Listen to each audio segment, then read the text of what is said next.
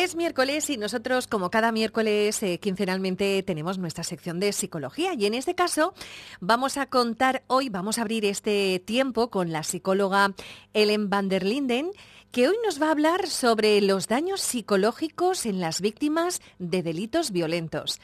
Muy buenos días, Ellen. Hola, buenos días. Bueno, ¿qué tal? Muy bien, bueno, pues eh, cuéntanos, eh, ¿qué es un delito violento y qué consecuencias tiene? A ver, explícanos. Bueno, primero que todo vamos a hablar sobre qué es un delito violento. Los delitos violentos son sucesos negativos que generan terror e indefensión y ponen en peligro la, integridad física o psicológica de una persona. Un delito violento evidentemente daña a otra persona dándole una serie de secuelas emocionales. Por lo general, hasta fechas, de, fechas muy recientes se ha prestado sobre todo atención a las lesiones físicas de las víctimas, pero hoy hablaremos sobre el daño psicológico, que es como la herida invisible es una herida invisible, como tú bien dices, que tiene esas consecuencias, arrastrar esas consecuencias psicológicas y, que puede eh, dejar, ¿no? O puede dañar a, a, una persona, ¿no? Que las haya sufrido. Eso es. Mira, cuando ocurre un proceso violento hacia una persona, se observan dos componentes a tener en cuenta. La primera es la agresión sufrida y la segunda es cómo le afecta a esta persona la agresión en su vida cotidiana. Es decir, las reacciones emocionales graves, incapacidad de rehacer su vida, dificultades de establecer proyectos futuros, etc. Cuando ocurre una agresión, la persona generalmente experimenta tres fases como consecuencia. La primera es la reacción de sobrecogimiento, que suele estar caracterizado por pensamientos de incredulidad y pobreza de reacciones. Luego entra en el conocido estado de shock, en el que experimenta dolor, indignación, culpa, rabia, y luego tiene la tendencia a revivir intensamente el suceso.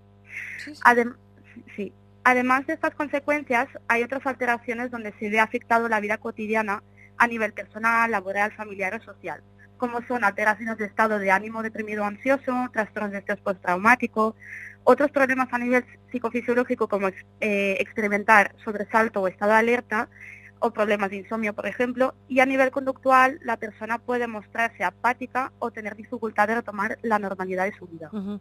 ¿Y de qué tipo de delitos violentos eh, eh, estamos hablando exactamente, Helen? Bueno, estamos hablando de delitos considerados bastante graves, como por ejemplo agresiones sexuales, secuestros, muertes de un ser querido o accidentes de tráfico por, una persona que ha vivido o algún tipo de maltrato. En el caso de que una persona se convierte en víctima por un delito de este tipo, es cuando se puede acudir a un psicólogo jurídico para que éste pueda evaluar los daños que ha provocado. ¿Y eh, cómo funciona o cuál es el objetivo de la evaluación psicológica de la víctima? El objetivo de los informes periciales que redactamos los psicólogos jurídicos eh, es valorar el daño psicológico que existente, así como determinar la validez del testimonio, como también la credibilidad de este testimonio. El informe forense tiene como objetivo probar la existencia del delito y reparar el daño a la víctima. El proceso consistiría en la exploración psicológica de la víctima y encontrar el nexo de causalidad entre la inadaptación actual y el delito sufrido mediante fuentes de información distintas a la víctima, por ejemplo, testigos, compañeros familiares y también mediante métodos de evaluación como son las entrevistas y la administración de cuestionarios. Vaya trabajo el vuestro ¿eh? de psicología jurídica, madre mía. Bueno, Helen, ¿y dónde podemos encontraros? Bueno, podemos, podéis encontrarnos a Vicente Seguís, a Nico Vares y a mí en la calle Marqués de Campos, eh, número 18, segundo B, o a través del teléfono 630-659-166 o al 699-360-456 y en el Instagram arroba vice, vice psicología. Bueno, pues Ellen, como siempre, muchas gracias por bueno, darnos a conocer y explicarnos también todos esos aspectos y asuntos que se marcan dentro de la psicología jurídica. Muchas gracias. A vosotros. Buenos días. Un saludo. Adiós.